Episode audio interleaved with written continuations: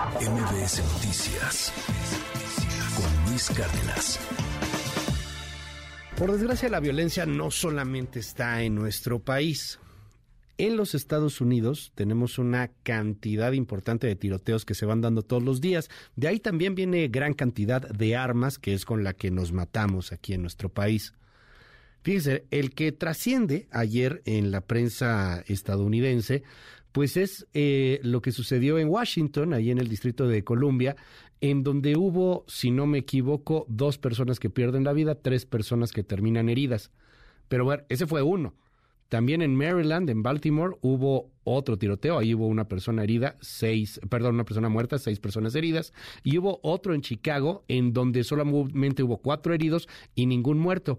Hay una página de internet, eh, el, el, archivo de la violencia con las armas o el Gun Violence Archive, en donde nos van mostrando día con día los eh, asesinatos y, y, los shootings, los tiroteos que se están dando en los Estados Unidos. Y es impresionante, o sea, son dos, tres, cuatro, cinco todos los días. A lo mejor no es tanta nota como lo que fue en su momento el tiroteo de Las Vegas que dejó a 58 muertos, pero todos los días hay tiroteos en los Estados Unidos y el debate pues sigue siendo en torno a permitir o no permitir que los estadounidenses porten armas. Querido León Krause, te mando un gran abrazo. Cuéntanos qué, qué, qué pasó ayer en Washington y cómo está el tema de, del control de armas allá en Estados Unidos. Qué, qué eh, interesante cómo lo has planteado, Luis, porque es, es preciso. Es decir, como periodista en Estados Unidos, lo que lo primero que uno pregunta es, bueno, ¿cuántos muertos? Eh, ocurrieron en este tiroteo. Y cuando los muertos son dos, bueno, uno evidentemente cubre la noticia y se preocupa, pero bueno, eh, dos suenan a poco. Y eso te, eh, te pone en, en, en, perspectiva muy clara a qué grado es una locura lo que ocurre en Estados Unidos. Porque en un país eh, civilizado, un tiroteo eh, en donde dos personas mueren, pues sería una nota enorme pregúntale a los ya ya olvídate los suizos pregúntale a los pregúntale a alguien en Inglaterra por ejemplo en donde hay un control estricto de armas pero en Estados Unidos que haya dos muertos es como bueno bueno por lo menos solamente fueron dos no eh, la realidad es que este país vive una epidemia lo hemos descrito antes se han tomado ciertas esenciales mínimas medidas últimamente en el legislativo para tratar de controlar el acceso a las peores armas eh, de, de, asalto que causan eh, tantísimo daño, eh, pero pero no se acerca ni de lejos a lo, a lo suficiente y mientras tanto pues seguiremos siendo la crónica de esto que ocurre y de, y de lo que ocurre después, como la renuncia finalmente o, o el retiro, digamos, del jefe de policía en Ubalde, que no hizo las cosas como debía hacerlas, en fin, eh, ahogado el niño Luis, es, uh -huh. es también la crónica que se hace una y otra vez en Estados Unidos, por desgracia. Eh, llama la atención, ¿no? Es nota porque, pues, a lo mejor estuvo en Washington, o sea, cerca de, de, de la capital, este, relativa, relati muy relativamente, pero cerca de los poderes de la Casa Blanca, el Capitolio, etcétera. Este, a lo mejor, pues, eso, eso le da un poco más, más de, de, de nota, ¿no? Este, me, me, imagino, querido León. Esto que mencionas, sí. igual, de tres meses después y apenas acaban de correr al, al responsable, eh, los videos que se filtraron, por desgracia, pues sí nos da, nos da cuenta de que los policías no tenían ni idea de lo que estaba pasando y no tenían idea de qué hacer.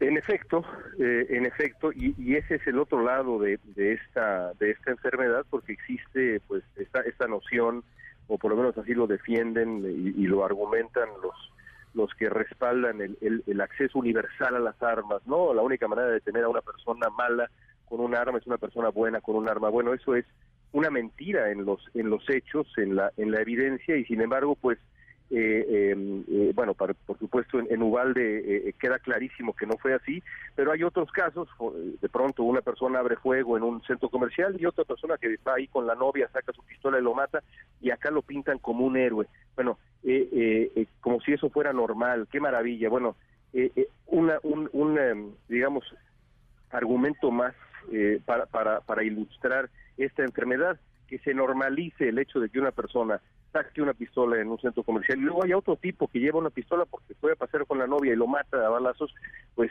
eh, eh, insisto Luis, es ese lado, no sé si el más enfermo, pero uno de los más enfermos de la sociedad estadounidense, que no pasa por su mejor momento, por decirlo menos.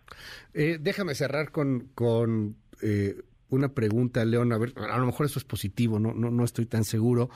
Aquí ha, ha hecho mucho ruido y, ha llamado la atención esta eh, propuesta del presidente Biden, esta, esta ordenanza, en torno al cambio climático, eh, eh, el asunto de los apoyos, por ejemplo, a los autos eléctricos, que no es menor, si no me equivoco, 7.500 dólares, o sea, es bastante atractivo y que va a detonar una economía impresionante en, en, el tema en el tema verde, en el tema de tratar de frenar el calentamiento global. Veo que ha sido eh, pues aceptado positivamente en la prensa internacional. ¿Cómo se está viviendo allá en los Estados Unidos? Como un triunfo de la, de la administración Biden, eh, un, un, paso eh, importantísimo, eh, impulsado exclusivamente por los demócratas para tratar de, respaldar una política ambiental más, más sensata y atraer sobre todo a la clase media que adopte tecnologías que sean sustentables. Por ejemplo, esto del crédito no, no, es, no es nuevo, el crédito eh, tributario para quien compre eh, autos eléctricos, pero había un límite para, eh, para ciertas compañías, un cierto número de autos vendidos, ya entonces a partir de ese número ya no podían recibir los compradores ese, ese crédito, ahora el número es, es mucho, mucho mayor para que la clase media se anime a adoptar estas tecnologías y poco a poco haya esta transición dejando atrás las, la energía, las fuentes de energía no renovables, que evidentemente tanto daño hacen. No cabe duda que por lo menos una parte del espectro político en Estados Unidos está apostando claramente a ello, a apoyar esa transición eh, que, que, ayude al, planeta. Otra parte la rechaza completamente, la parte republicana, como lo hacen también otros países que siguen pensando que el futuro eh, a corto, mediano y largo plazo es el petróleo. No lo es por nosotros y en los hechos no lo es. El futuro es eléctrico, no es petrolero. En fin.